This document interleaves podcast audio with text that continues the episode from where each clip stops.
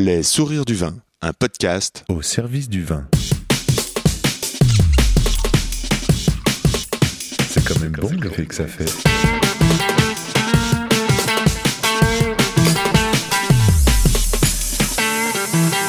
Attends, reviens, j'enregistre. Non, on fait silence.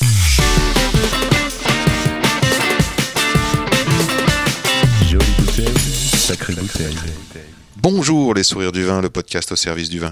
Ici c'est Yann Diologen, rue de la Roquette. Les sourires du vin, c'est un podcast pour vous aider à cheminer dans le et les mondes du vin. Qui se met comment au service du vin? Comment donner la chance au vin d'être le meilleur possible Et vu que je préfère poser des questions que de rester comme une nouille tout seul dans mon coin, bah, qu'est-ce que le jurançon? Qu'est-ce que le bon moment? Qu'est-ce que le bon cadre? Qu'est-ce que le pudding? Qu'est-ce que le bon collectif? Qu'est-ce que la construction de valeur? Comment se plie-t-on en quatre pour que ça groove? Comment l'atmosphère vibre tout d'un coup et que les poils se dressent? Grâce à un son peut-être? Voilà ce que je veux savoir. Mieux comprendre. Et je veux nourrir de belles relations au profit de nos oreilles. Le comment du pourquoi des gens du vin. Je pars donc à la rencontre de ceux qui donnent le sourire au vin comme le vigneron Jean-Marc Grussotte. Nous avons parlé dans le désordre. De sol, de transmission, de musique, de rugby, de santé, de livres, de qualité et de s'appliquer à la tâche, d'oursin, de temporalité, de collectif et de confiance en soi, de petits mensingues et de prononciation, de cépage, de chaussures bien sûr. C'est une rencontre avec un grand talent et un grand cœur. Aujourd'hui, c'est la veille de son anniversaire, lundi 24 février. Envoyez-lui un petit message sur Facebook. Jean-Marc m'a fait chaud au cœur. Quant à la fin de la conversation, il m'a dit Yann, je vais faire écouter cette conversation à mes filles. Tu m'as fait dire des choses importantes je n'arrive pas toujours à le dire. Ça fait chaud au cœur. C'est à boire avec les oreilles. Et n'oublie pas, où que tu sois en bas de chez toi, il y a forcément un caviste ou un restaurateur passionné qui saura t'entendre et se régaler d'échanger sur les mondes du vin. Pour me suivre et communiquer, je réponds sur Insta at Yann Diolo and let's talk with Jean-Marc Grussotte. Jean-Marc Grussotte, bonjour. Bonjour Yann. Vous êtes une figure, non pas emblématique, j'ai pas le droit de le dire, mais notoire du coin. Vous venez comme un, comment vous avez dit? Comment t'as dit? Non, une composante. Une de- composante forte de la région bernaise. Ouais, Ah, c'est fait, vrai. ouais. Alexis Goujard, Jérôme Baudouin vous dresse un grand portrait dans la RVF ce mois-ci, c'est bien ça? Ouais, ouais, c'est ça, j'en suis fort honoré, vraiment. C'est, euh. J'ai hâte de le lire, hein, je l'ai pas encore lu, mais ça m'arrange parce que comme ça, il y a plus de spontanéité dans notre échange. Euh, je me souviens, quelques années en arrière, euh, Grenier Saint-Jean, j'avais été frappé par le collectif que vous mettiez en avant à des Nas. J'avais gardé un souvenir lointain aujourd'hui, mais lumineux de vos vins. La planète vin parle de, parle de vous. D'ailleurs, mon ami vigneron Sébastien Cornille, domaine de la Roche Bleue, répond dans l'épisode 3 de ce podcast à la question euh, coup de cœur du moment, vigneron à découvrir. Qu'est-ce qu'il dit? Sans hésiter, Jean-Marc Grussotte. Waouh. Quand ma copine, euh, quand ma copine Aurélie, épisode 2 du podcast, me donne un coup de coude en disant Yann, tu devrais faire le podcast avec Jean-Marc Grussotte. Je reviens de là-bas, c'est extra. Bah, donc euh, j'y vais, je me dis ah tiens, c'est Ouais. Et puis enfin, euh, quand je passe à la cave rue de la Roquette, taper la discute avec mon ami et collègue Jordi, épisode 1 euh, du podcast. Jean-Marc Grussotte, euh, t'en penses quoi, Jordi? Il répond euh, ah ouais. Super vigneron. je l'ai croisé deux fois ces derniers temps lors de salons et nous avons discuté intensément. C'est un puits de savoir sur la région. Tu devrais le faire. Donc 3, 2, 1. Je rappelle que oui, j'ai utilisé mon entourage proche pour faire mes trois premiers podcasts. Merci encore, cher cobaye. Ok. Euh, je dis bah oui alors je me laisse convaincre, je me laisse influencer, je me laisse aller à la découverte de ce monsieur qui officie au domaine Camille Laredia. La part d'avant, la Virada, euh, Costa d'Arel, euh, Acapcheu, tels sont les noms des cuvées du domaine. Euh, mais une surprise hier au, à Olévin, euh, un m'a touché plus que les autres, c'était Costa Blanca, une parcelle calcaire, on dirait avec son nom, Costa. Blanca, 800 mètres d'altitude, nous y reviendrons. Présentation en quelques mots de cet ancien joueur de rugby euh, à qui on a envie de faire un câlin. Ouais, c'est vrai que c'est- c'est- c'est- c'est- c'est- ça peut paraître bizarre, mais sur un grand homme comme ça, il a l'air farouche, le regard qui vient chercher par en dessous tel un boxeur, mais le sourire brille, il a le sourire de mille dents, et c'est sur ce gars-là, il est plein de vie, il est plein de résonance. Il officie à Chapelle-de-Rousse, une colline perchée à 400 mètres d'altitude, et s'occupe, entre autres, de 9 hectares de vignes. Je dis entre autres parce qu'il y a l'air plein d'activités. hein. C'est lundi, il fait bon après la tempête. Parce que ça a bien soufflé cette nuit. Et pour le vigneron, aussi, la tempête est passée. C'était un marathon de salon pendant un mois des dégustations. Ça se termine. Je crois que ça fait. euh, euh, vous allez prendre bientôt euh, le retour du chemin de la maison. Ouais, c'est ça, du Camille Laredia, voilà, justement. Camille, ça veut dire chemin? Oui, chemin Laredia, ce soir, voilà, j'y serai pour, pour me stabiliser à- après un, mois de, de course, ouais, tout à fait. Alors, sans attendre, euh, Jean-Marc, pourrais-tu m'expliquer ce que c'est qu'un un vigneron paysan? Ah, ouais, un vigneron paysan. Euh, zut alors, on m'a jamais posé la question, quoi, c'est vrai. Non, ça s'impose à moi comme une évidence, parce que, peut-être parce que euh, un paysan vigneron, euh, peut-être, bon, après, entre autres définitions, hein, on va pas s'arrêter là, mais l'idée que je m'en fais, c'est que c'est que peut-être euh, il se nourrit de, de la circulation de l'info. Euh, tu sais, de l'ancienne euh, de l'ancienne solidarité euh, qui, a, qui a conduit et construit les campagnes pendant très longtemps, et notamment la campagne bernaise, qui ne s'est toujours appuyée que sur les solidarités de, de voisinage, que lors des grandes tâches, lors des, euh, lors des fêtes, et ainsi de suite, et lors des coups durs aussi. Et, euh, et c'est vrai que si je me retrouve dans ce vocable, euh, peut-être, euh, peut-être bon, de manière très personnelle, mais c'est parce que je me suis moi-même construit avec euh, la circulation de l'info, euh, avec mes voisins, très intense, euh, quasi quotidienne, avec euh, celle de mon secteur, donc de l'appellation Jurançon, avec celle de ma région, celle du Sud-Ouest, les, mes, mes collègues de, euh, d'ailleurs, je me souviens des années 90, de Conti, les Véragues, les, euh, ainsi de suite, d'ailleurs, quoi, hein, de Bergerac, de Cahors, euh, m'ont, m'ont énormément alimenté en, en expérience, en expérimentation, m'ont fait gagner un temps fou.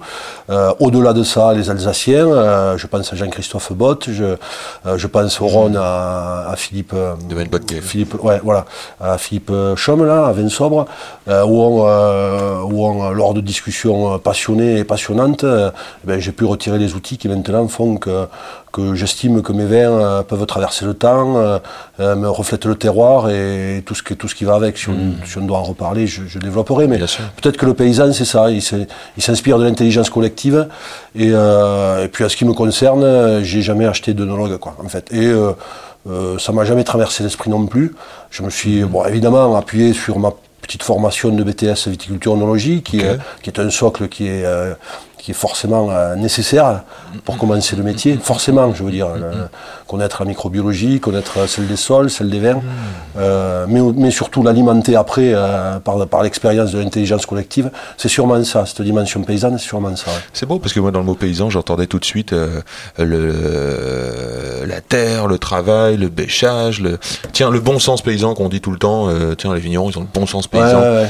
Ouais. Alors le bon sens paysan, je suis en train de me rendre compte que c'est vraiment aussi la dimension collective. Est-ce que c'est une dimension collective comme par exemple euh, ouais. euh, politique aussi, comme la Confédération paysanne oui, ou oui, oui, oui, euh, je crois que la Confédération euh, s'est construite aussi là-dessus, sur ces solidarités-là, mais plus en réaction sûrement par rapport, au, Ah oui, par rapport au modèle, euh, voilà, au, Ouais. au modèle dominant.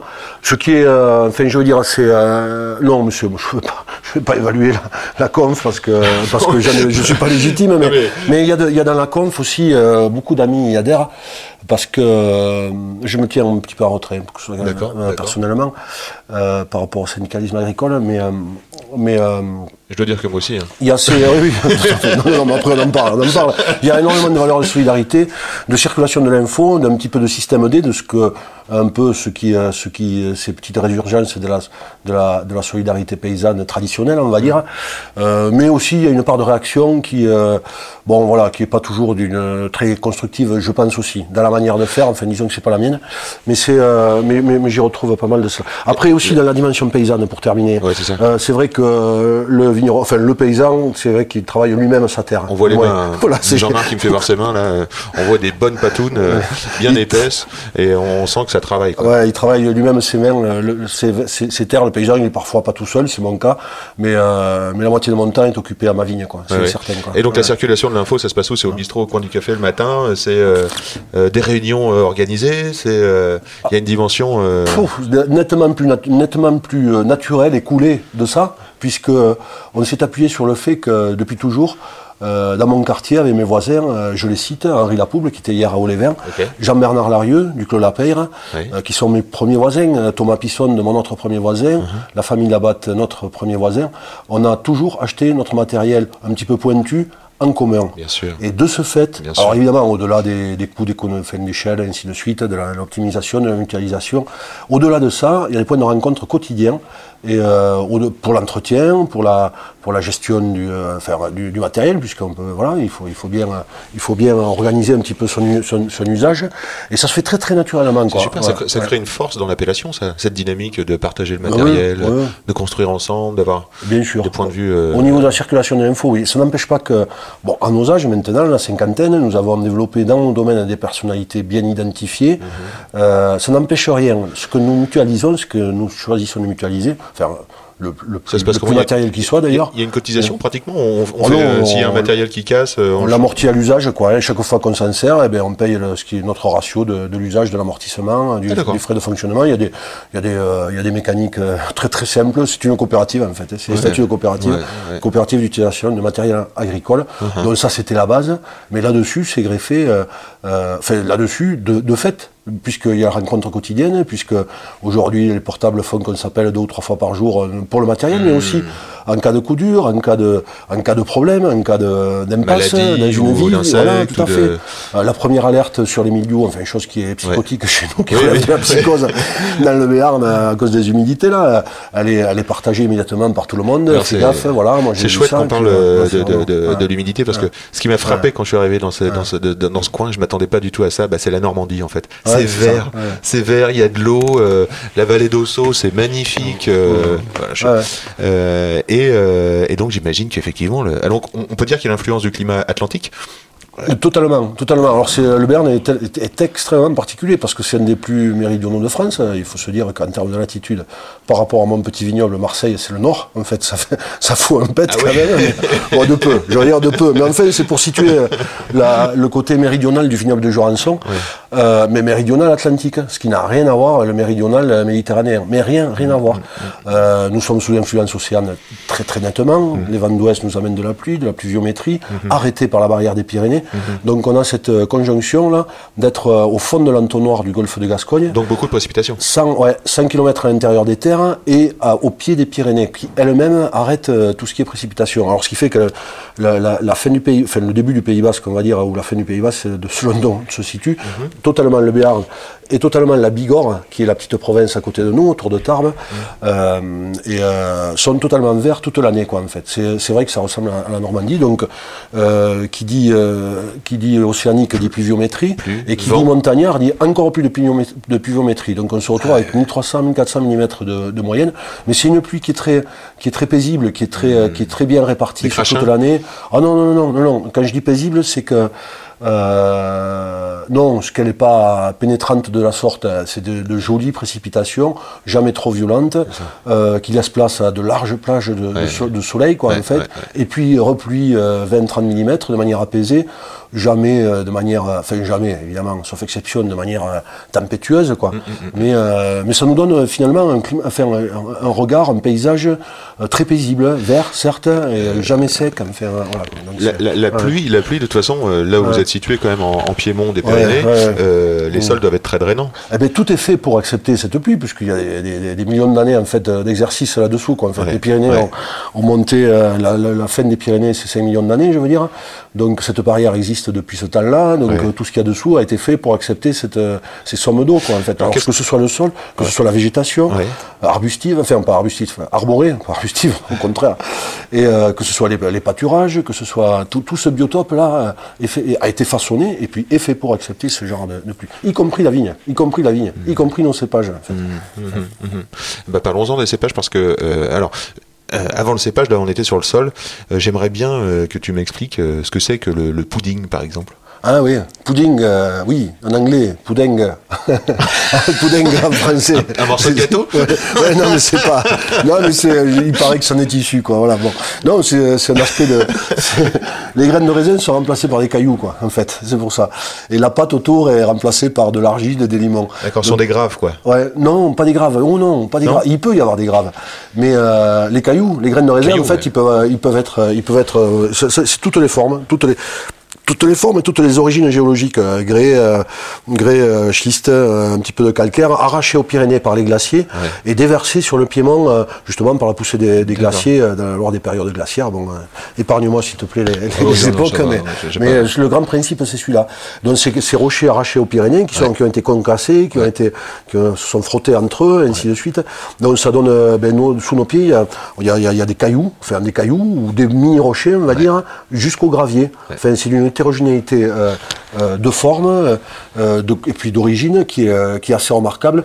Et c'est dans ce mélange-là qu'on qu'on retrouve l'idée de, de pudding, enfin pudding, pudding, voilà. Mais c'est le nom géologique, pudding de Jurançon. Les Anglais ont été influents dans le, dans le commerce ah du Jurançon enfin, je ne sais pas si c'est eux qui ont, qui ont nommé, nos- mais ils ont été très présents au 19e siècle sur Pau. Pau était une ville anglaise Hmm. pour la douceur de son climat, justement, où, les, où, les, où les Anglais un petit peu souffreteux et plutôt aisés venaient, venaient passer tout l'hiver à Pau, parce qu'il fait très bon. Il fait très bon, euh, tempéré par l'océan, euh, un pays de peu de vent, en fait. Et, euh, donc Pau a eu son maire anglais. Pau, maintenant, compte, je sais pas, une, une cinquantaine de villas, ou d'une centaine peut-être de villas d'architecture anglaise magnifiques, victorienne. Et d'ailleurs, on, la, surnomme Pau ville anglaise. Et les Anglais, mais avant, il y a eu les Hollandais? Euh, Les Hollandais, j'ai lu quelque part euh, dans Dion, là, de- dans Roger Dion, que, que euh, quelle est l'influence des Hollandais sur. Ce que je sais, ce que je sais de la, de la Hollande, c'est que, enfin, premièrement, je, je pense pas qu'on ait à quelque époque été colonisé ou Non, peut-être pas colonisé, mais dans le commerce. il y a eu, il y a eu une immigration hollandaise, con- con- enfin, qui est paradoxalement immigration hollandaise début du XXe siècle. Ah. Euh, plutôt originaire de la Frise, euh, une province un petit peu dé- déshéritée là, de, de Hollande, du nord de la Hollande, en fait, plutôt agricole, plutôt une province d'éleveurs. Mhm. Visiblement à ce moment-là, qui était dans un marasme tel que euh, ben, le Béarn a accueilli, peut-être avec son côté vert, enfin son côté aussi, ses, ses qualités naturelles pour favoriser l'élevage, a, a- a- a- accepté, enfin a accu- accepté, accueilli d'ailleurs, enfin, le, le Béarn est une terre d'immigration euh, ce, ce ce siècle-là, euh, et bien, des familles hollandaises. Voilà. Il en reste quelques traces, beaucoup sont repartis en Hollande, il en reste quelques traces, et notamment la plus visible, c'est euh, une des plus grosses fromageries de France, qui est née d'un petit atelier hollandais début de- du, 19, du 20e siècle, qui est maintenant appartient au groupe Bongrain. Bon, ça a pris une autre direction, on va dire, mais qui est un, un pourvoyeur d'emploi qui est, qui est énorme aussi sur, Bah, le, super. sur le Béarn. Quoi. Super. Voilà. Après, ça c'était juste avant les immigrations euh, espagnoles avec la guerre, des, euh, la guerre républicaine, en fait, la, la retirada. Et, euh, et puis après, l'immigration euh, portugaise pour, pour ce que- tout ce qui était du bâtiment des années fin 60, 70 et 80, et même actuellement, quoi, en fait. Voilà. Super. On peut dire aussi, puisqu'on est à Pau, euh, que c'était donc le château de Pau, le royaume de Navarre, Ouais. et Henri II ou Henri 4, IV, 4, 4 c'est l'emblématique, le roi emblématique du Béarn, c'est Henri IV. ouais. Même si. euh, qui, euh, qui euh, permis peut-être aussi de faire connaître encore aujourd'hui ce, ce vignoble, enfin en tout cas qui, qui, Ouais, qui ouais. l'a fait exister très très tôt. Quoi. 1936 l'AOC, c'est très tôt aussi pour Ouais. le système des. AOC. Euh, c'est pas mal. Et donc on était sur les puddings et les poudingues qui nous a fait verser vers les Anglais, et les Hollandais et les rois de, les rois de France. Euh, poudingue d'accord. Argile, Argile et limon. Euh, limon. Ouais, argile limon. Alors des argiles de différentes formes, puisque sur la majorité du vignoble, le- la- l'argile est, est beige. Et puis sur la sub, là, sur ma côte calcaire, il y a de l'argile grise aussi, sur Ouais. origine euh, géologique antérieure à la formation des Pyrénées, quoi, en fait. Voilà ce que je peux dire sur l'argile. Les comportements sont différents, il faut les apprendre aussi. Donc, euh, les comportements pour, pour travailler les sols, hein, je veux dire, sont différents. ouais. Et récemment le calcaire. Et le calcaire. Donc, euh, dans l'argile euh, grise de la côte blanche, il y a beaucoup de calcaire. Effectivement, tout à fait. Non, c'est du calcaire. C'est une veine, euh, une, une veine, enfin une couche calcaire, donc des sédiments euh, issus de l'océan antérieur à la formation des Pyrénées, donc vers 60 millions d'années derrière nous. Les Pyrénées poussent euh, là-dessus, repoussent l'océan, euh, lequel sédimente ces planctons et ainsi de suite. Et, euh, Il y a des coquillites dedans C'est des, chiméridiens ou pas? Des oursins. Non, c'est plus, récent que Chiméridia, Ah, en fait. d'accord. Et c'est des oursins. J'ai cherché désespérément des huîtres ou des, ou des jolis coquillages pour les mettre sur mon étiquette, mais, mais alors je vais pas y mettre des oursins quand même sur mon étiquette. Ah, mais bon. ça, se fait hein, dans les, les, dans les restaurants. ouais, là, non, non, goûté après, chez je vous vais- en général, c'était vachement bon. Ouais, ouais, tout à fait. ouais. Non, non, non, après c'est un calcaire assez tendre, mais qui est une, une particularité euh, dans le vignoble. Et puis, puis surtout aussi microclimatiquement, on est beaucoup plus près des montagnes, enfin on est 15 km au sud. Qui dit au sud dit plus froid, et, euh, et avec un gros contraste jour-nuit, euh, un contraste, je pourrais dire même exceptionnel, puisque vu les, le niveau de, de suée qu'on se prend euh, dans le vignoble quand- Ouais. dès que le soleil sort, là, en fait, ouais, il y a une, magnifique exposition, Bon, une pente assez délicate à gérer, mais enfin très délicate à gérer, mais mais une, euh, Tu l'as terrassé.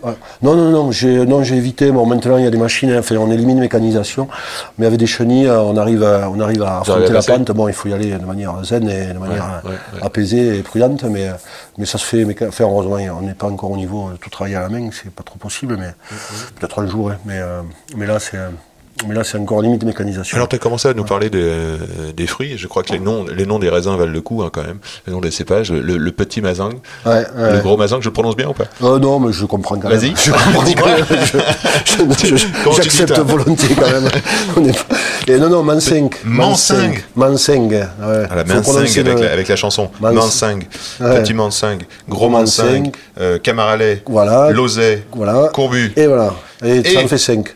Ça en fait 5 Ouais. Et attends, j'ai lu quelque part et tu vas me dire Ouais. euh, le le lambrusquet. Ça existe ça chez vous? Petit verre d'eau lambrusquet Non, non, non, non. Euh, enfin, il y, a peut-être- il y, a une- il y a des cuvées de petits verres d'eau chez nous.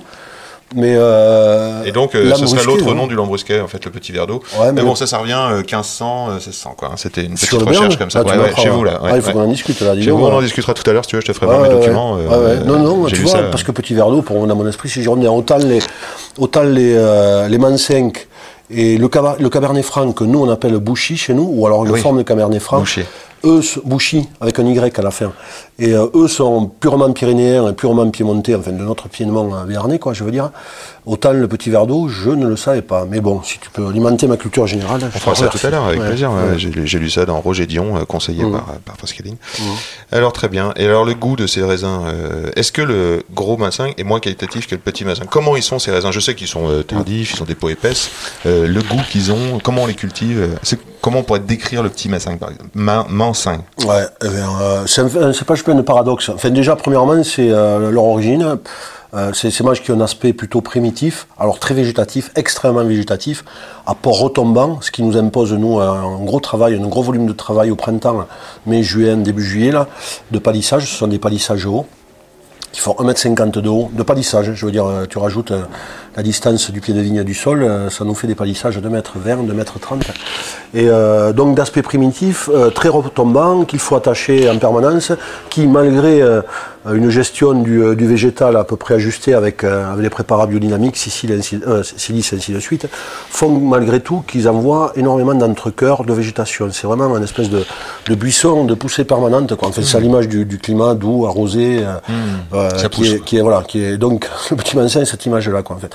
Euh, donc nos ancêtres ont euh, pris soin de sélectionner aussi une belle résistance au milieu, même si malgré tout on est quand même euh, soumis à une pression euh, quotidienne au printemps euh, du milieu avec des rosées permanentes, non plus la pluviométrie, mais des rosées permanentes jusqu'à 11h du matin, qu'il fasse 25 degrés, qu'il en fasse 35, jusqu'à mi-juillet. Alors ça donne un, cocktail détonnant, hein, favorable au milieu. Comment Et vous malgré, ça? malgré ce- bah, les passages, là, d'une disponibilité totale pour les, pour les traitements. Alors évidemment, en cuivre, toujours chaque fois accompagné de tisane, quelques silices, et puis on arrive à contenir un petit peu nos niveaux de cuivre à des, à des niveaux que, qui sont, euh, qui sont euh, plutôt raisonnables. Quoi. En fait, on est en Ça dessous- paraît normal, mais. euh, en dessous, en dessous de 3 kilos, euh, mais en plusieurs, en, en multipliant les passages. Quoi. En fait, malheureusement, donc, ça nous fait passer. Et, et, euh, Le et- mot traitement, ça peut faire peur, mais il faut savoir que Ouais. Jean-Marc est un vigneron euh, bah, biodynamiste, puisque tu es certifié euh, Déméter. Ouais, ouais. Écocert aussi. Oui, en fait, c'est fais les deux non, c'est non, c'est Agrocer qui me certifiait en bio et en biodynamie. Tu sais, on peut choisir entre plusieurs Ah, organismes de distribution. J'avais pris la plus petite assaut qui soit, c'était Agrocer, mais qui vient de se faire manger maintenant. C'est la loi du capitalisme encore joué. C'est un gros marché, la certification bio, donc, euh, donc ils se font, les petits bureaux se font, euh, se font manger. Donc Agrocer me certifie en bio et à Déméter aussi. Quoi. Enfin, j'ai continué à me certifier, mais sauf qu'ils sont sous, sous tutelle maintenant. Ouais. Éco, Écocer, c'est le mastodonte de la, de la certification, la certi- certification bio.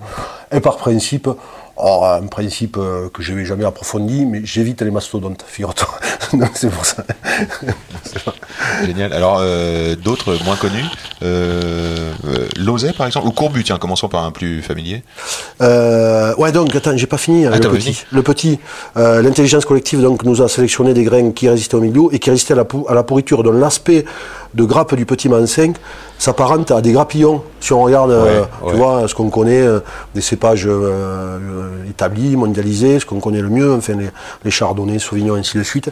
Dans le- la grappe du petit Mansin apparaît deux fois plus petite en taille et de plus, les raisins sont tout petits et ils sont séparés. Donc, ce qui fait que, ce qui explique aussi en partie la taille longue du petit Mansin. On multiplie les petites grappes pour arriver à avoir quand même une récolte euh, malgré tout modeste, mais au moins, euh, moins tenable, quoi, en fait.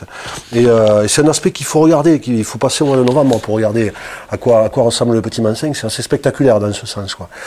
Et donc, ça lui donne surtout une grosse résistance à la pourriture, hein, cet aspect ouais. de petit Ah grappillon. oui, parce que l'air passe, en fait. Exactement, voilà. Et comme la pourriture noble n'est pas du tout recherchée chez nous, je veux dire, on n'est pas dans ces, on n'est pas dans ces, dans ces possibilités et climatiques euh, et de cépages, C'est loin de là. c'est le passerillage chez C'est le.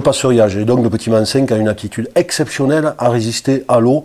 Et euh, à l'image de ce mois de novembre, où euh, ma cuvée un peu plus concentrée est restée dehors et a pris 300 mm au mois de novembre. Alors 300 mm, c'est- rare, mais c'est possible en un mois dans le Béarn, mais de manière très apaisée, je le répète encore, hein, réparti euh, paisiblement, sans aucun, sans aucun drame euh, sur, euh, sur et les populations et les, euh, et les structures, quoi, en fait. Oui, c'est pas les Mais, épisodes Sévenol qu'on connaît. non, c'est pas du tout, c'est pas du tout cette violence-là, là. quoi.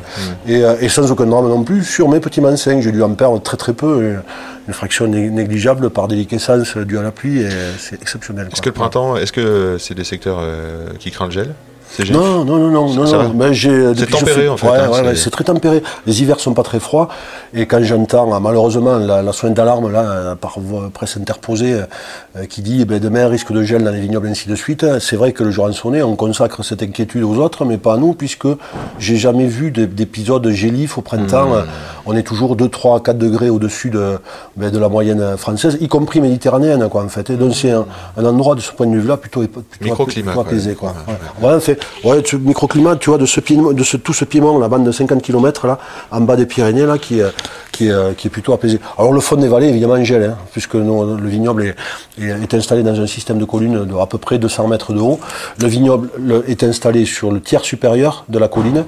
Évidemment que le fond de la vallée est un petit peu encaissé avec, avec le ruisseau, euh, lui et Gélif, mais le haut des collines, et, euh, et voilà, les masses, les masses d'air froid restent en bas. Et il y a quand même une césure en milieu de colline qui fait que, qui fait que le, le haut, là où est le vignoble, ça, ça gèle pas, quoi, en fait. Ouais. On a d'autres, euh, d'autres inquiétudes, mais pas celle-là, quoi. Le milieu, apparemment. Ouais, ouais. Est-ce que tu pourrais faire un, un parallèle entre le goût euh, que tu imagines ou que tu prêtes à tes cépages et les vins que tu cherches C'est-à-dire euh, comment tu vas aller euh, euh, cultiver pour obtenir quel fruit, pour obtenir quel vin? Oh là là, ouais, ouais. C'est compliqué? Oh non, non, non, non, non, je, je, je, non, je, pas. Parce que tu dois avoir une vision quand même, une vision que, de... je, que je réfléchisse à ça, mais. Une, euh, une vision quand on est quand on est vigneron, j'imagine. euh, Par exemple, moi, si je me mets- si je me lance dans une dans une cuisine, je vais dire tiens, je vais faire un bœuf bourguignon, je vais choisir mon bœuf, je vais choisir Ouais, euh, mes éléments, mes carottes, mes poireaux, tout ça, mon vin. Et euh, mais j'ai une vision de départ, quoi, tu vois. Ouais. Donc quel genre de vin tu en pourrais tu pourrais parler de nos cuvées par exemple, enfin des cuvées. euh, si on parlait de de, de la part d'avant ou Ouais, si on ou de Costa Blanca. Je vois ce que tu veux dire. Blanca, ouais. ouais. Je vois ce que tu veux dire, sauf que euh, Oui, parlons de au début c'est pas si simple. hein. Au début, comme euh, beaucoup de choses, on parle d'un diagnostic, hein, des possibilités de ce qu'on a. Quand on dit au début, au début de, de ma reprise du vignoble, quoi, en fait, qui était d'ailleurs embryonnaire au départ. Tu pars du diagnostic, tu vois ce que peuvent faire les cépages, Mm-hmm. tu vois ton corpus aussi euh, de savoir pour savoir ce que tu peux faire avec ton savoir, avec ces cépages-là. Mm. Et puis tout ça se construit, et tout ça tu le fais évoluer petit à petit. La vigne est inscrite sur un temps long, voire très long. Mm. Alors ce que tu dis de décider de ton matériel végétal, il faut déjà avoir étudié ton matériel végétal. Quand tu veux planter euh, une sélection massale orientée sur, euh, sur telle caractéristique ou telle autre, mais en plus c'est des subtilités, c'est pas des trucs euh, yin et yang, c'est pas du noir et du blanc quoi en fait, c'est sur des subtilités. Il faut que tu aies observé ça pendant des années avant, que tu aies goûté ailleurs, que tu aies regardé des réserves. L'exercice ne se répète qu'une fois par an, donc, euh, donc je veux dire, tu peux, par an, ouais. tu peux pas effacer, recommencer 15 jours après, quoi, pour regoûter des réserves, et ainsi de suite. Donc il faut vraiment, c'est une construction lente et, euh, et puis un peu sensitive aussi, quoi. Ça te plaît ou ça te, ou ça te plaît pas. Et puis après, tu mets en forme. Alors, à l'image, pour faire court, ce serait l'image peut-être de ma parcelle Coste Blanc où je mets ce que je sais faire là-dedans. Mais c'est arrivé au bout de 30 ans. Enfin, les plus doués vont beaucoup plus vite. hein. Moi, je suis besogneux et sûrement que, sûrement que ça a pris plus de temps. Et puis bon, après, il y avait des, voilà, il y avait des opportunités ou pas qui, qui se présentent euh, ou pas, hein, je veux dire. Mais, euh, mais je, enfin, euh, l'idée d'abord, c'est de ta proposition en termes de potentiel. Alors, euh, de ton vignoble, euh, son âge, euh, différent, ses expositions, c'est déjà de construire une gamme cohérente sur ta proposition de base, et puis de faire évoluer ça tout au long de ta carrière, quoi, en fait, avec, en plantant, par exemple, par exemple, allez, cas concret, euh, pour affiner tes blancs secs euh, à Jurançon ou Camille tu vas planter, euh, tu vas planter, il y a 20 ans, un petit peu de courbu et de camaralais, justement, pour aller donner un petit peu, un petit côté aérien aux mansins qui sont un peu plus brutaux, et, parce qu'à ce moment-là, tu avais décidé que tes vins, il, leur fallait un petit peu, plus de délicatesse, il leur fallait aussi une aptitude à la garde, il leur, fallait, des choses qui étaient s'imposaient pas à, mes débuts quoi parce que, tout simplement je les avais pas en tête. Et puis après euh, tu t'aperçois qu'en orientant ton matériel végétal tu peux peser peser sur, euh, sur l'orientation de ton vin, pas se- faire peser mais délicatement sur l'orientation de ton vin, en, quittant, en quittant la sphère de, de- de- du clone pour aller vers, la massale, tu le découvres. Alors ça aussi, c'est une vingtaine d'années, 25 ans, le temps de tout comprendre les subtilités du médicalisme, le temps d'aller regarder d'autres vignobles de, de, de sélection massale, ou près euh, de la période pré-clone, ou avant les clones, ou, ou ainsi de suite, d'échanger avec tes amis. Comme quoi, l'héritage, euh, l'héritage peut être précieux. hein. Ouais, l'héritage de. Ah, mais l'expérience. dire. complètement, mais complètement. Alors, voilà, le, le, le- le, le plus fin des, le plus fin de la sélection massale euh, transgénérationnelle, c'est c'est la famille Reynaud ou c'est les grands bourguignons aussi, qui ont toujours gardé cette culture-là de, de, de- de peser sur le style de leur vin euh, parce que leur intelligence les, leur permet de sélectionner, euh, enfin intelligence euh, historique, je veux dire, familiale, de sélectionner du matériel végétal qui, euh, qui va respecter le style de la famille ou qui va sensiblement l'orienter vers, euh, vers un autre endroit. Enfin, euh, vo- voilà, co- voilà comment tu fais. Alors tu vois, tu me, euh, je- je- je- j'ai du mal à te répondre sur, sur l'année. Tu vois, on pourrait se dire, tiens, une c'est ce qu'on apprend à l'école d'ailleurs, avec une recette œnologique, tu vas peser, tu vas faire ce vin-là, quoi. Sauf que quand on euh, travaille comme on travaille, tu as parlé de Sébastien Corny, tu as parlé de, de, voilà, de gens qui sont nettement plus proches de l'idée qu'il faut restituer le, le, le potentiel Dans la région ici, on travaille avec euh, Antoine Araou. Oui, bien sûr, voilà, très bien. Mais Antoine, voilà, il, il s'inscrit aussi dans ces démarches-là, de peser sur le, sur le, euh, comment dire, de, de se dire comme préalable que qu'au début c'est bien. T'as- Ton cépage il est bien, il est fait pour ton endroit. Euh, normalement t'es euh, t'es pas trop con pour savoir faire du vin. Enfin, je veux dire, au début c'est bien. Tu te dis, on va, on va, on va faire que le que l'aspect le côté vinification, c'est le buvard du terroir. On va pas aller chercher des, des outils œnologiques parce qu'il faut que ça sente la banane, le, le pigeon, Ouais, la, comprends bien, ouais. la volaille et, et ainsi de suite. Ça, cette idée-là, euh, cette idée-là, non.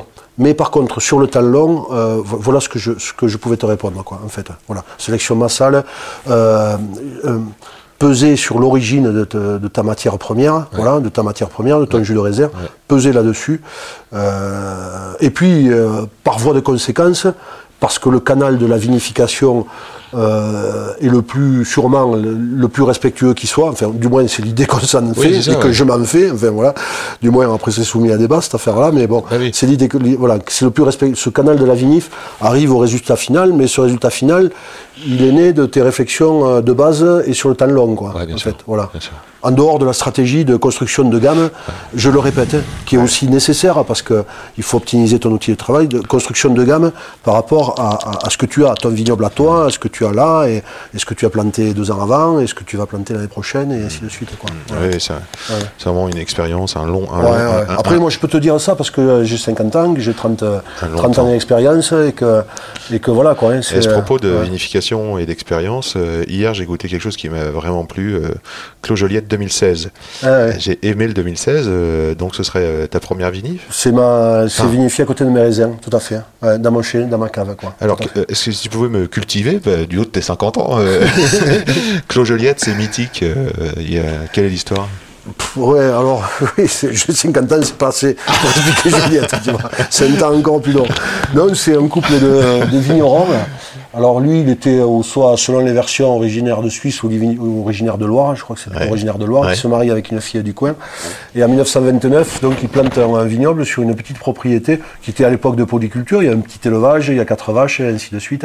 Et, euh, et le mec a le génie, enfin, le mec est monsieur et madame Mignon, le génie de, de le génie, euh, euh, conscient ou pas, je sais pas, ça je sais pas du tout, mais de planter une très belle sélection massale, un très beau matériel végétal sur un endroit qui est, euh, qui est exceptionnel de, de potentiel. Alors l'endroit en termes d'exposition, il est parfait, il est abrité des vents d'ouest, en haut de colline, et, euh, et en fait sur une, une géologie qui semble être euh, unique à donc un, un réseau ferrique là, enfin une matière ferrique sur les, sur les poudingues. Ah, C'est vrai que la, la terre a un aspect noir. Alors moi je suis pas rentré dans des, dans des analyses fines de, de ce terrain-là, puisque c'est jamais, ça n'a jamais été chez moi, mais, mais je, voilà, l'aspect d'un touche de terre, elle est, elle est- elle est pas pareille, c'est à 4 ou 5 km de chez moi, hein, pas plus, quoi, à vol d'oiseau.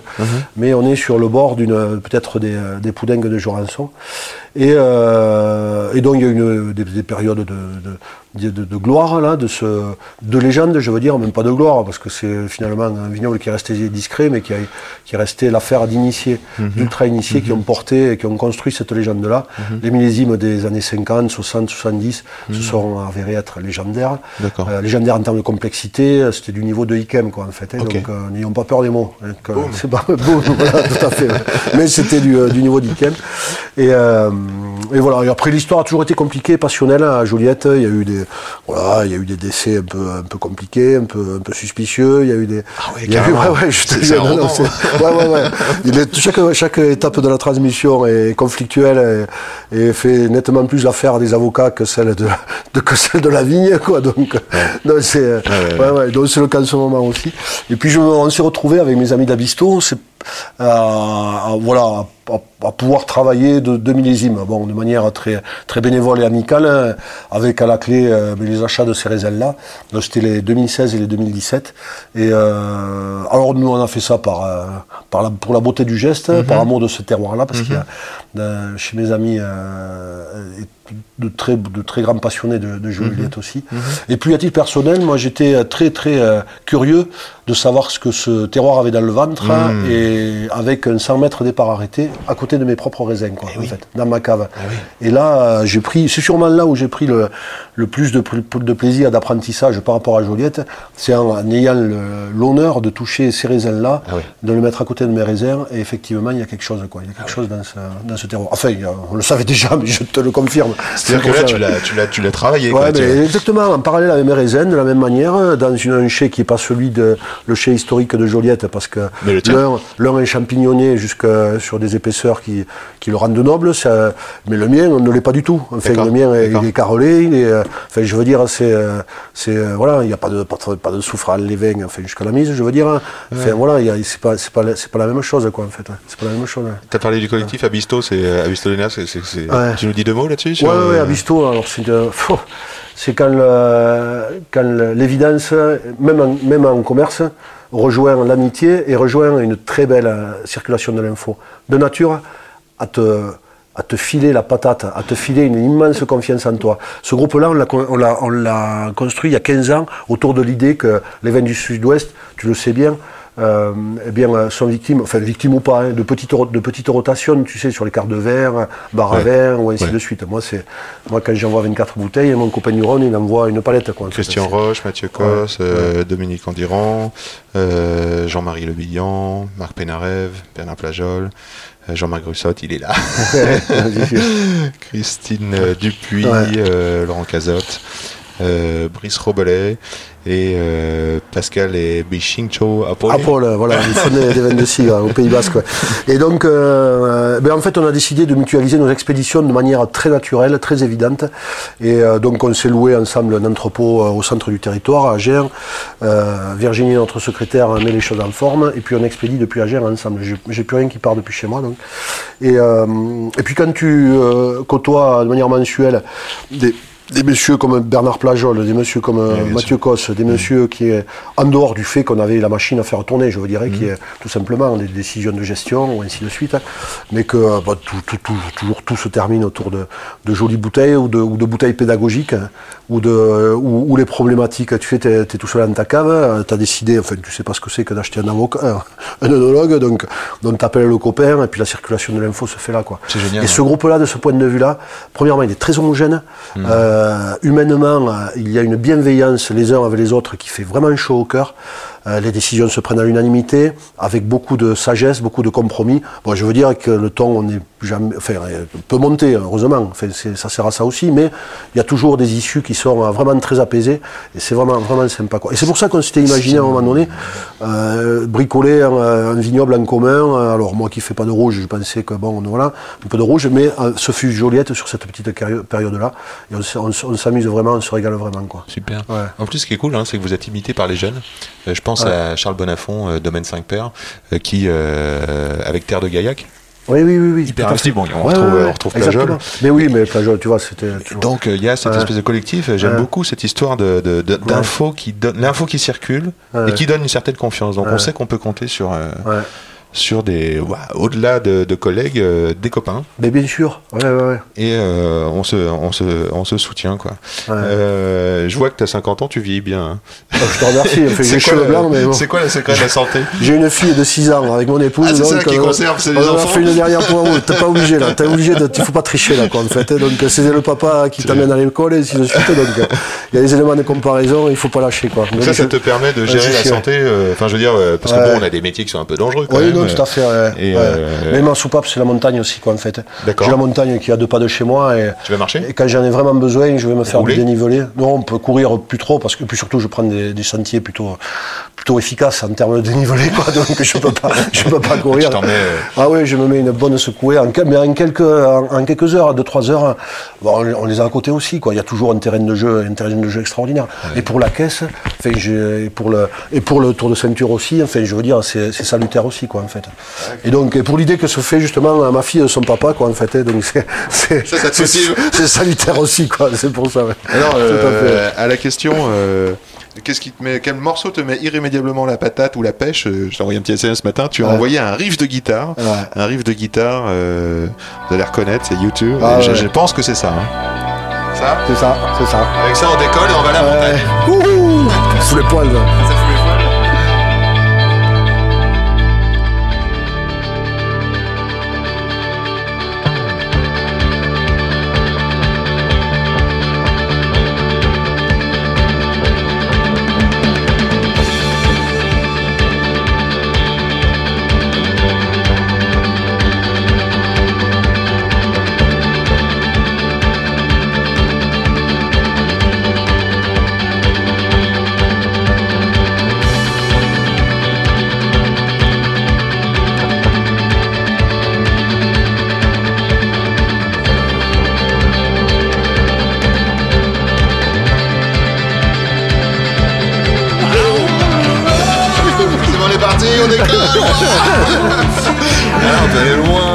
C'est typiquement à mon époque. Je sais pas pourquoi ce truc-là, ça me fout les poils à, à chaque fois. Mais à chaque fois. Depuis toujours. hein. Enfin, ça, c'était. euh, J'avais 20 ans, quoi, en fait.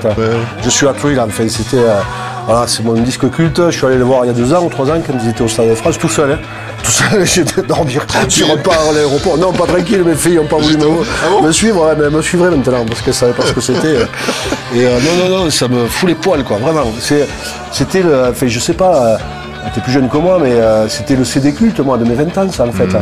C'était, euh, c'était Joshua Tree, euh, c'était... Joshua euh, Tree, j'adore. hein. Ouais, ouais, ouais. Il y, a, il y a un des morceaux qui m'a inspiré. Enfin, j'avais 16 ans et j'écoutais ça aussi. euh, c'est- un morceau avec euh, plus de. de, de, de- de-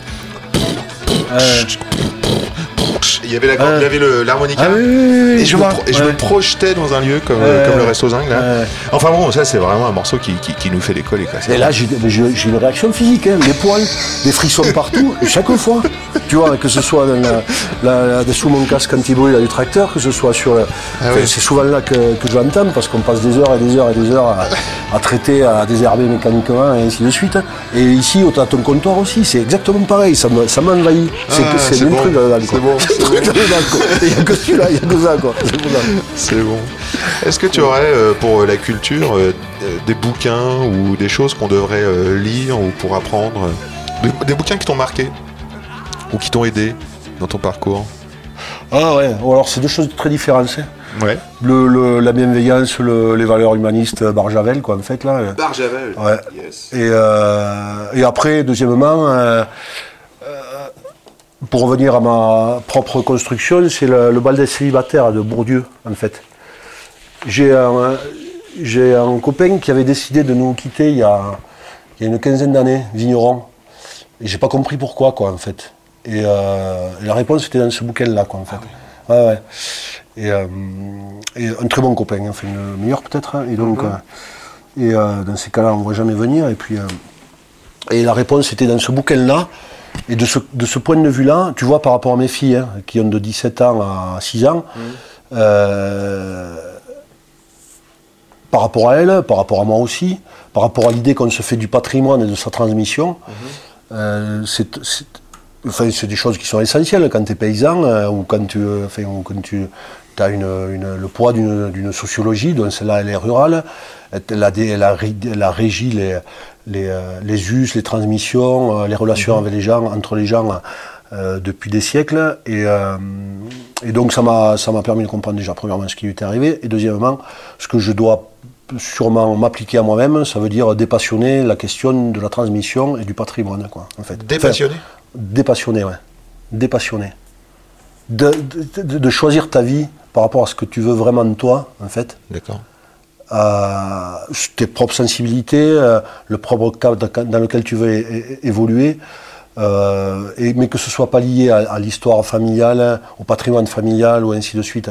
Enfin, je veux dire, enfin, ça, ça va plutôt loin, hein, parce que ça va à rebours de, de l'idée que dans les campagnes, et notamment dans le Béarn, euh, la, maison s'impose aux personnes. La transmission de la maison, enfin de la maison, quand je dis la maison, c'est la, la- la maison et les terres, quoi, s'impose au, au choix des, des personnes. quoi. C'est un petit peu ce qui m'était arrivé. Hein. J'étais l'aîné des garçons, mon père décède, j'avais 15 ans. Donc euh, bon, finalement, euh, bon, voilà. Donc ça s'impose à moi, sauf que je suis un grand résilient de la chose. quoi. J'ai mal, mal commencé, mais après, quand j'ai commencé à faire des vins un peu plus sérieux, euh, là, je me suis, je me suis éclaté. quoi. Est-ce que le rugby a été un de tes tuteurs de résilience? Euh, non, c'était un cadre confortable, familial, une espèce de cocon qui m'a permis de m'élever, moi, au, sein, au sein du groupe, quoi, en fait.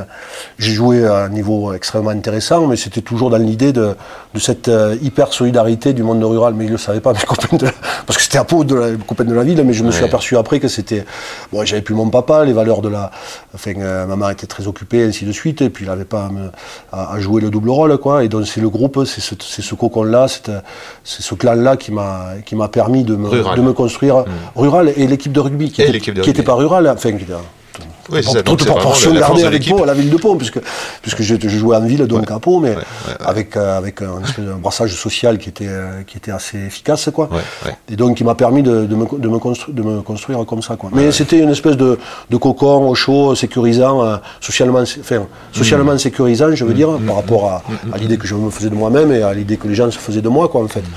Et puisqu'il était relativement valorisant, euh, fait jouer à un niveau intéressant quand même, mais pas, pas, c'est pas le vignoble qui m'a, qui ce, cette, euh, cette sécu- sécurité euh, C'est ça, oui. sociale, enfin, socialisante, quoi. Je comprends, je comprends. Ouais. Mais donc il y a Ouais. vraiment un rapport quand même dans ta construction entre euh, ce que tu as mis du rugby finalement comme confiance un peu euh, dans le vignoble parce qu'on peut retrouver ce parallèle du cocon, euh, par exemple Bisto avec l'équipe de rugby. mais complètement. Sauf qu'à ce moment-là de Troufion, tu sais, de Auchot, euh, enfin, j'ai jamais été leader, sauf que j'ai fini capitaine sans trop savoir pourquoi. Mais bon, peut-être Ouais. par l'exemple. Enfin, quand je dis besogneux, c'est que je m'applique. quoi. vas au charbon. Je, m'applique. Voilà, quelle que soit la chose, je- je m'applique. quelle que soit la Ouais, chose, que ouais, ce soit calculé ou que ce soit ou que ce soit forcé ou de travail de force, mais Mm. quoi qu'il arrive, je m'applique. Enfin, ça, c'est très extrêmement rural aussi. C'est vraiment issu de la de, si es doute loup des Kikao en béarnais, ça veut dire euh, soit di- enfin, pour faire court, soit digne. Ça veut dire soit digne par rapport à la, tu vois, la ligne que tu dois suivre dans les campagnes. Donc euh, voilà, une, une certaine. Et ça, je l'ai hein, au plus profond de moi. C'est pour ça que je m'applique surtout. Je m'applique même dans ton interview là. J'essaie d'aller au fond des choses pour pas faire le voyage à vide, quoi, en fait. Et c'est, euh, ça, c'est pas, ça, fait partie de ça qui a du sens. Et quand tu es vigneron et que t'es pas dépendant de qui que ce soit, c'est possible de le faire. Parce que dans les liens sociaux ou dans une, un système hiérarchique, t'es- t'es- t'es, euh, tu peux, tu peux pas le faire ça. Tu peux pas aller au bout des choses, quoi, en fait. Tu vois ce que je veux dire, en Ouais, fait c'est une belle leçon. en parce que voilà. Mm. Et quand tu es vigneron, je me suis aperçu de ça il n'y a pas longtemps. Mon bien-être après la résilience, le changement de voilà de, de style, la confiance en soi et tout, tout, tout et tout le tout team là, c'est euh, c'est c'est ça l'ultime liberté, c'est c'est celle-là aussi quoi en fait. hein. Après, il faut pas Mm. Je faire n'importe pas, quoi. on peut pas regretter Ouais. de donner de la qualité à ce qu'on fait. Euh, Moi, je- non, quand j'entends- quand j'entends je m'applique, Ouais. J'ai l'impression Je que m'applique et je m'implique. euh, implique, implique, Ouais. et j'ai l'impression que on peut, tu vois, dans moi, je- je- Ouais. mes mots, à moi, ce serait euh, la qualité, tu vois. J'essaie de donner de la qualité à ce que je fais, tu vois. Mais C'est sous-entendu tout ça, hein. forcément. hein. on peut pas, on peut pas regretter de donner de la qualité à quelque chose ou de s'appliquer à donner le meilleur de nous-mêmes et de s'impliquer dans des, on peut pas Non, non, regretter non, ça. non, non, non, non, Donc c'est ça qui est formidable. Ah, c'était le préalable à, to- à, à- à toute discussion là. Oui, oui. Quand je te vois, quand je vois ce que tu fais, ce que tu aimes, Ouais. enfin, toi, je n'ai même pas parlé de ça. Évidemment qu'on donne la qualité, mais dans la qualité, euh, euh, dans la, la qualité du raisonnement, la- pour aller vers le produit final le plus euh, ouais, sincère qui soit, euh, la qualité du moment, la qualité des relations humaines aussi. Enfin, évidemment, ce sont, ce sont tous des préalables. Et donc, c'est vrai que la, la sécurité du rugby, il a fait le cocon du rugby. C'est pour ça que je suis euh, avec, euh, totalement, hein, je me retrouve totalement dans ces partages, ces solidarités, dans Abisto, que- voilà, qui, qui sont des, euh, qui sont des, euh, des, des cadres, des creusets euh, sécurisants pour s'élever, C'est hein. magnifique, j'adore. Je te remercie de ce partage, c'est vraiment super. Ah non, mais, non, Non, je- non, mais c'est vrai, c'est une belle écoute, c'est leçon. pas- hein. Je sais pas s'il y a des Ah. beaucoup plus jeunes encore que moi qui nous écoutent ou quoi, mais Ouais. c'est vraiment quelque chose dont on peut euh, prendre modèle. Quoi. Je, je- je pense que à la fois le collectif le, et la, la sincérité dans la qualité, dans, dans- dans s'appliquer à faire ce qu'on fait, moi je pense que ça va, euh, Après, ça va, euh, m'aider. C'est, un, euh, ça te permet, in fine, de, de maximiser ta personnalité, cette affaire-là, quoi, en fait. hein. Je veux dire, de gagner un temps fou, infini, quoi. Évidemment, ah, dans le respect de l'autre, je veux dire, tu vas pas imposer non plus tes- ta personnalité ou ainsi de suite. Ça n'a jamais été le cas, ni dans, ni dans mes collectifs, ça n'a jamais été le cas, cette affaire-là, quoi. J'ai eu toujours bénéficié de, de, très, de très beaux collectifs avec ce préalable-là, respecter ton, le mec que en face, parce que lui, euh, voilà, il a, il a le droit d'avoir un avis, il a le droit de... Et puis il est peut-être meilleur que le tien, enfin, on va savoir, quoi. C'est pas... Enfin, voilà, bon. En tout cas, je te remercie. Voilà. Tu bois du vin? Oui, oui, oui, je, je, oui, je bois du verre, ouais. Je bois du verre, euh, plein de... Qu'est-ce que, qu'est-ce que tu aimerais euh, quel, quel, quel coup de cœur en ce moment ou un vigneron qu'on devrait euh, connaître, Oh. découvrir? Un truc euh, qui t'a frappé dernièrement ou Hmm, Voilà. Trop dur, trop de. Non, non, non, je, je, te- je- non, non, je, je pousse les jeunes Juransonnais, là, peut-être. Ouais. Je vais un mec, mais je pense aussi aux personnes, quoi, en fait. Bien le sûr. mec qui est méritant et qui va être un futur grand, c'est euh, Laurent Saint-Martin à, à Luc de Béarn, le bois Bon. sacré. Bon. Voilà. Donc c'est un mec, euh, c'est des gens méritants, c'est des jeunes qui ont, qui ont parcouru un peu le blog, globe, qui a qui ont euh, le blog. Non, il n'a pas du tout le blog. Justement, c'est pour ça que je parle de lui, il n'a pas du tout le globe, justement. Il est d'une humilité énorme, d'une compétence aussi, et il est en train de, voilà, de réorienter le domaine du papa qui vendait ses raisins, euh, son papa que je salue aussi, qui est, qui est un très bon copain. Et, euh, et, euh, et puis voilà, donc ces, ces vins ne sont pas trop visibles, ils méritent de l'être. quoi. Le bois sacré à Luc de Béarn, des beaux blancs secs et, et de la bonne graine. Quoi, en fait. Ils dégustent bien, ils, sont, voilà, ils ont des très belles attitudes. Et, Ah, il y en a d'autres. Jurançons, tu as parlé d'Antoine évidemment. Antoine Arao. Euh, ouais. bon, je, Franck connais. Franck, euh, Maxime Salaran aussi. Que, Maxime Salaran. Ouais, de la Rouilla. Euh, très belle génération. Euh, pff, Mathieu Lacanette aussi à Estialesque, là, qui a, qui a ressuscité le vignoble d'Estialesque au sud de l'appellation, là, dans le secteur de Côte-Blanche, justement. Il est au bout de la veine calcaire, Mmh. qui s'appelle le domaine Naba. Bon, ça, c'est à Jurançon. Après, euh, bon, après, après, qui c'est que. Ah, c'est déjà pas mal. hein. rencontres, on, a, euh, on a déjà, Ah si, si. On a quoi- évidemment que je veux parler de Jurançon, évidemment. on a quoi, déjà de quoi boire. des Béarnais, quoi. Enfin, puisque, bon, voilà, même si la vigne ne se limite pas au Béarn, paraît-il. Donc, c'est pas. Alors, tu vois, c'est- une question pour me marrer parce que je la fais toujours. Je regarde tes chaussures. Ah ouais, belles chaussures. C'est euh, sobre, ce sont des chaussures noires en cuir. Euh, je sais pas s'il y a une marque. C'est Palladium, non? C'est un truc comme ça, là Palladium? Je sais pas. Je sais Ouais, pas, semelle blanche, euh, un peu usée à l'extérieur. Ouais. Euh, on sent que ça marche. euh, Ouais, c'est un peu et on sent aussi qu'elles sont entretenues. Ah oui, elles sont ouvertes. donc. Elles sont fatiguées les chaussures. Mais on sent que tu les aimes bien. Tu les as beaucoup portées celles-là, non? Il y a, il y a une heure, j'ai mettais un petit coup à, à l'ibis, là, tu sais, avec les, les rouleaux, Ah, c'est pour ça qu'elle brille C'est comme ça. c'est pour ça. C'est totalement T'étais à la roulette. le truc, là. artificiel ce que tu vois. Oh, c'est rigolo. Oh, c'est joli, ça brille. C'est bon, ça. Ah, mais dis donc, quand on va dans le grand monde, tu sais, c'est- on fait Oui, des mais alors, efforts. vite, on va au resto zinc, je C'est briller les chaussures. La prochaine fois, je viendrai avec, euh, si tu parles de chaussures, il y a une marque, marque pyrénéenne fabuleuse qui s'appelle Le Soulor. Et euh, c'est mon cadeau de Noël, mais sauf que je ne les ai pas encore sur moi, puisqu'il faut deux mois de, de fabrication Ah, sur mesure.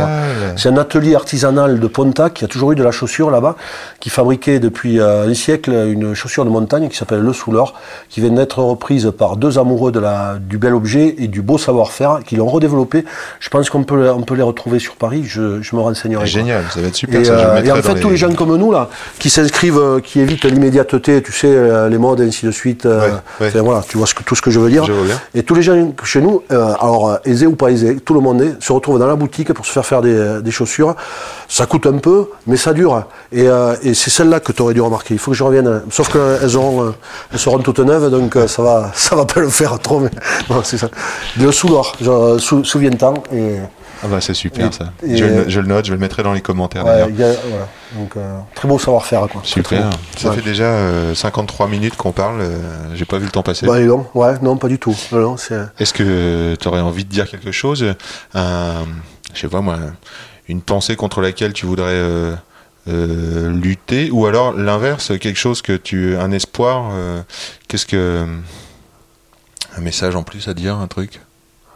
Le message, euh, enfin, Ou une idée reçue euh, contre laquelle tu voudrais. euh, que, que tu aimerais faire changer euh, ben, l'immédiateté. Franchement, l'immédiateté, moi, ça me fait flipper, quoi, en fait. D'accord. On passe vraiment au- à côté des, des vrais sujets, même sans, sans avoir besoin de se prendre une tête infinie, c'est pas le style de la maison, mais on passe vraiment à côté des, des vraies valeurs, de l'essentiel, euh, de l'empathie nécessaire euh, juste avec, euh, avec le mec que tu croises, enfin, sans, sans se faire la bise non plus à chaque fois, je veux dire, mais, mais euh, cette immédiateté, ça me- m'emmerde profondément. Quoi. Déjà, ça va l'encore. Bon, alors évidemment, moi j'ai grandi à la campagne. J'ai grandi à la campagne, dans une, à côté d'une ville de province plutôt paisible, où les choses nous arrivent plutôt amorties, tu vois. Euh, Pau, il faut y aller, quoi. hein. Enfin, c'est pas, c'est loin. pas un endroit de passage non plus. il faut vraiment décider de s'y rendre. Ouais, Donc, ce qui nous arrive, c'est plutôt amorti, et ça fait partie du côté paisible de cet endroit-là, mais que, dans lequel moi je, je, me, je me retrouve totalement. et qui est plutôt propice justement à, la culture de, de, de cette empathie, de, de cette bienveillance, quoi, en fait. Je, je pense, enfin, je pense, ou j'aime à le penser, je sais pas. Et euh, alors bon, évidemment, réseaux sociaux, ainsi de suite. Moi aussi, je suis sur les réseaux sociaux, mais, mais avec euh, beaucoup de détachement. Je trouve ça formidable, mais, mais, mais bon, mince, il faut pas non plus. euh, Quel réseau les Comment on fait pour te contacter Facebook. Facebook. Mais attends, mais c'est tous les 15 jours hein, que j'y vais dessus. hein. Ouais, Donc, non, mais- c'est pas- c'est- c'est le soir quand j'arrive au bureau, tu vois, que, que je me gratte la tête. Ah, me- Facebook, allez hop. Tiens, partir. la ça. temporalité de. Jean-Marc Gossoc, Non, une mais fois tous les consu- 15 jours sur, euh, et puis je après suis les sur les messages- réseaux. Les messages, c'est trois fois par an. Est-ce que tu reçois au domaine? Et euh, ouais, ouais, je reçois sur rendez-vous. Alors, euh, tout ça pour ménager un espace un petit peu serein. euh, Un, petit peu serein. Autrement, si, si j'ai pas de rendez si le rendez-vous est pas pris, je suis plutôt, euh, Eh oui. plutôt tendu un peu. Ouais. Eh ben je suis je plus, plus, voilà, c'est bon, comprends, voilà, c'est, pour ça, quoi. Merci Jean-Marc pour cette belle heure ensemble. Ouais, c'est super, sympa, Yann. Et puis moi, je te félicite aussi par la, la superficie, la superficie de, de ce que tu proposes aussi. Quoi. Enfin, je te vois ici à ton comptoir. Il y a de l'identité, une magnifique identité dans ton, dans ton endroit. tu me dis qu'il y a une cave en face dont il y a tout ce qu'il faut. Je sais qu'il y a de belles quilles ici. Et puis tu fais aussi de la musique. hein. Tu fais, enfin voilà, il y a, je vois que tu te fais bien plaisir et que tu t'es aussi, t'as pesé sur ton- ta propre vie, ta propre destinée. Et ça, j'adore. J'aime beaucoup ça. Merci. Merci, Ouais. Merci. Merci Yann. Ouais, À bientôt. C'est quand même bon l'effet que ça fait. Retour sur Terre. C'était top d'enregistrer cette conversation avec Jean-Marc. Je me sens modifié. J'ai appris. J'ai hâte d'aller voir mon libraire. De commander le bal des célibataires, peut-être de relire Barjavel, de continuer à apprendre, d'approfondir. Ce côté, je m'applique, c'est très inspirant. Dur dur quand on a été un mauvais élève d'ailleurs. Quelle belle manière de nourrir et de poursuivre nos aventures, chers auditeurs. J'espère que vous aussi ça vous a plu. Merci Jean-Marc, merci encore pour ce rendez-vous au Resto Zinc, rue de la Roquette. Muchas gracias por Felipe Musica pour le son de ce podcast. Pour me joindre, Insta, at Yann Diolo, y a 2 n D-I-O-L-O. Merci chers auditeurs car vous avez fait l'effort de nous dire que vous êtes contents. Ça me fait toujours plaisir vos, vos messages, vos posts et vos étoiles sur iTunes. Ça, tout ça, ça contribue et ça permet de faire exister les sourires du vin. Je vous remercie. Allez, au plaisir de se croiser ici ou là. À très vite!